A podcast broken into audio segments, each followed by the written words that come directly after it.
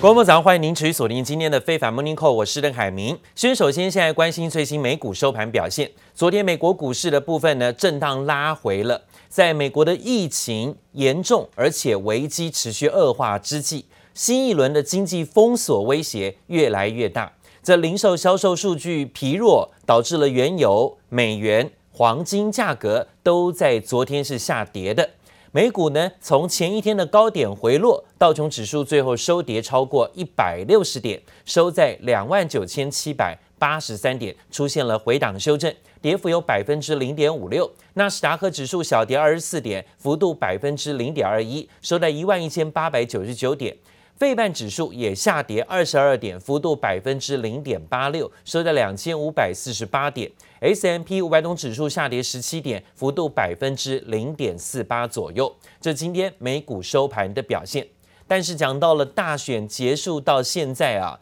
川普始终不愿意认输，也拒绝依照惯例启动政权的交接程序，这使得新的总统拜登。团队没有办法听取国安情资的相关简报，也不知道川普现在政府的新冠肺炎疫苗的计划是什么。美国总统当选人拜登警告说，如果川普迟迟的不跟他的政权交接小组配合，在疫苗还有包括抗疫的措施、计划、国安情资简报，还有各项的政策议题合作，这会导致严重的后果。拜登说了重话，说呢，要是川普现在啊迟迟不肯交接，可能会有更多人因此丧命。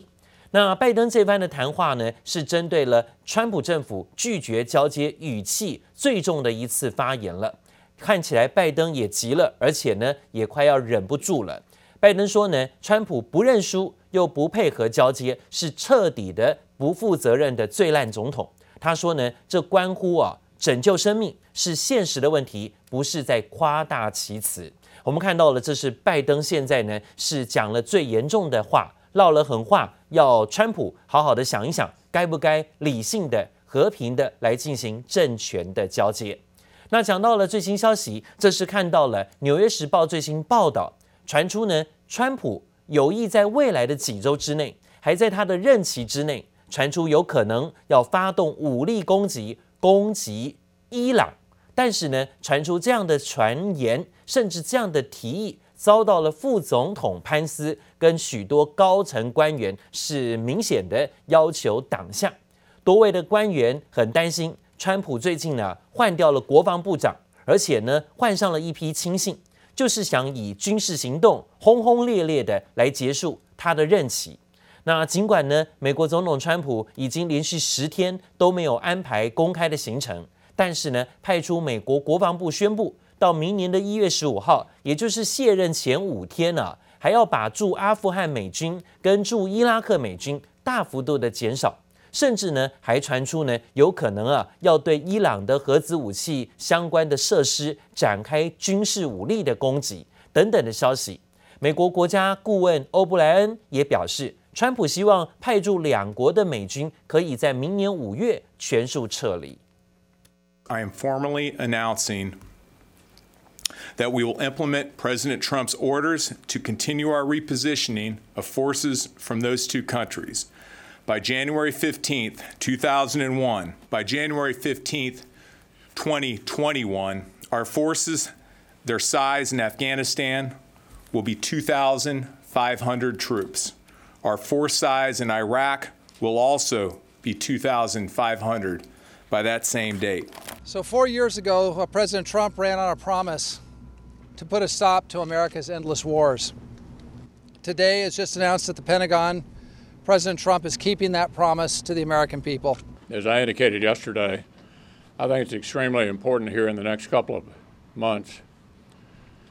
not to have any earth-shaking changes with regard to defense and foreign policy. Uh, I think a precipitous drawdown in either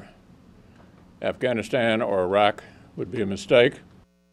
代理的部长米勒证实，到明年一月十五号，驻阿富汗的美军人数呢会减少到两千五百人，同样在伊拉克的驻军人数也会下降。 但没想到呢，川普是赶在卸任前要完成这种撤军政策，就连自家人传出也不相挺。参议院的多数党领袖麦康纳警告，未来几个月，美国在国防跟外交政策上不应该再有任何的重大变化。似乎呢，也不相挺即将卸任的川普啊，想做这样的举动。那当然看到了，美国现在呢，最严重的问题是内政，还有包括疫情的问题。美国严重看到疫情持续的恶化，现在呢，也让市场呢格外的关心。那讲到了距离啊，明年一月二十号的美国新政府上任交接只剩下六十四天的时间。美国媒体分析，在短短两个多月的时间，川普除了继续要打法律诉讼战，很可能呢也会把握卸任前几天的时间啊，再做几件大事。传出呢，有可能对中国推出更强硬的措施，还有刚刚我们讲到了，有可能对伊朗啊提出更大的武力攻击等等。甚至呢，还要迫使拜登政府上台之后，继续的也对这些国家采取强硬态度，甚至尤其在中国。If the Biden-Harris uh, uh, ticket is determined to be the winner, and, and it's you know obviously things look that way now, uh, we'll have a very professional transition from the National Security Council. There's no question about it. 美国国家安全顾问欧布莱恩承诺会顺利交接，也首度承认拜登胜选。白宫高级官员松口接受川普败选。不过，川普政府在卸任前夕可没闲着，甚至还有意大展身手一番。This as there's a report in Axios that President Trump is going to do some last-minute clamping down on China。据美国媒体 Axios 报道，川普打算在任期的最后几周时间，继续对中国采取强硬姿态，甚至可能对中国推出一系列更强硬的政策，让新上任的拜登政府难以扭转对中国的政策路线。This horrible plague that came in from China, they should have stopped it,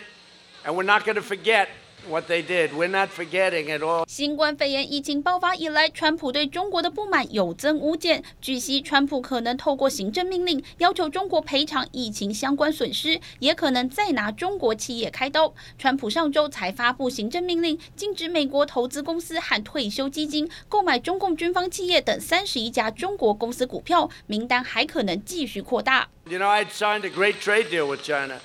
就连川普最爱夸口的美中贸易协议也被点名可能岌岌可危。一旦川普宣布退出第一阶段贸易协议，关税战将进一步升级。And to ensure that Iran never, and I mean never,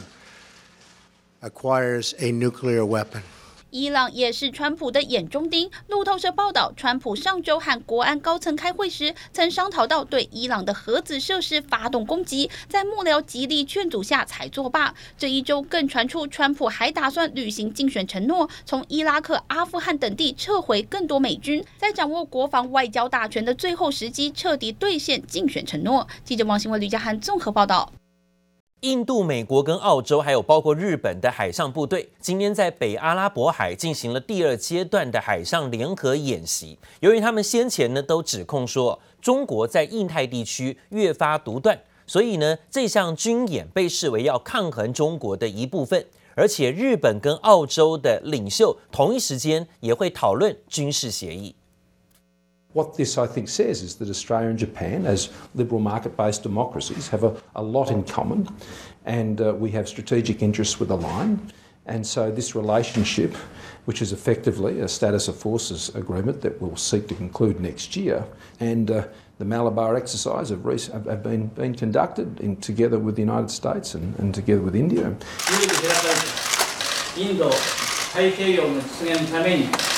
连携を强化していくことを确认をしたいと思います。日本首相菅义伟最新会晤来访的澳洲总理啊，双方大致达成了协议，要推动日本自卫队跟澳洲军方的签署联合训练的协定，并且互相允许双方部队跟武器便利的入境。这是菅义伟在九月十六号上台执政以来，首度在日本国内跟海外的领导人会谈。 另外呢，也参加军演的是印度总理穆迪，在上海合作组织高峰会当中啊，是当面呛中国国家主席习近平之后，又在金关金砖国家视讯会议当中，再度当着习近平的面指责世界卫生组织对国际组织没有按照目前现实的运作应该要改革，也凸显各国呢有在加强联合串联对抗中国崛起的意识有在增加。另外呢，则讲到了美国媒体最新引述政府高层人士说，说呢，川普政府计划在未来十周之内继续对中国采取强硬态度。美国之音更报道，白宫的国安会官员证实，川普呢会继续抵抗北京，并且进一步呢要制裁中国的官员。川普卸任之前，可能会采取更多项对中国的强硬政策。白宫可能会增加对抗北京行动的深度跟广度，甚至包含保护美国的科技不受中国解放军威胁，还有制裁对新疆、香港等等造成危害的中国官员。《华尔街日报》就引述消息说呢，在美国证监会会赶在下个月提出建议书，要求在美国上市的中国公司按照美国监管标准进行第二度的审计。而证监会也同步草拟另外一份的建议书，要求美国上市公司跟基金增加透明度，披露跟中国相关审计的风险问题，但可能赶不上在证监会主席今年底连任之前来做公布啊最新的消息。另外呢，则讲到在美国总统大选已经确定胜出的拜登，在昨天选后首次的记者会提及上任之后的经济计划。他说：“美国必须跟世界其他民主国家联手，在全球贸易政策上共同一样的要制衡中国。同时，拜登也提到，他不会提出所谓惩罚性的贸易政策，这是跟川普很不一样的地方。他说呢，他希望的是美国工人有更具竞争性，并且确保劳工环保领袖在达成任何贸易协议时都在谈判桌上。”而在拜登胜选之后，中国政府顾问曾经表示，北京当局将寻求跟拜登政府重谈贸易协议。那目前，包括《华尔街日报》的分析说，拜登在显著提振美国中产阶级之前，将不会跟中国签署新的贸易协议啊。另外呢，则讲到最近呢，神隐在美国现任的总统川普，美国总统大选胜选人拜登，今天是任命了几位。竞选团队的核心成员跟民主党众议院担任白宫的高阶幕僚职务，大动作的已经宣告要正式进军白宫，要阻隔了。My big message: America's back, and it's no longer America alone. And and also, you know, we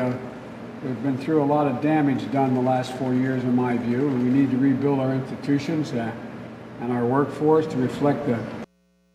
拜登在最新的视讯会议当中痛批，过去四年美国已经承受了川普太多的伤害，因此呢要重建美国。随后呢，透过过渡团队发表声明，任命他的竞选总干事迪伦担任白宫的副幕僚长，而迪伦可能是第一位领导民主党总统选战并且赢得大选的女性。还有长期跟拜登关系密切的两名顾问，将分别担任总统高阶顾问跟咨询顾问。另外，拜登也挑选了民主党众议员李奇蒙担任了高阶顾问，还有白宫公众参与办公室的主任。不过呢，这件大选之后，民主党掌握的众议院席次啊，是优势缩小了。众议院的议长佩洛西跟众议院多数党领袖啊，则是表示。不建议众议院的党友加入拜登的政府，以免导致各区席次还要补选，让共和党有机可乘。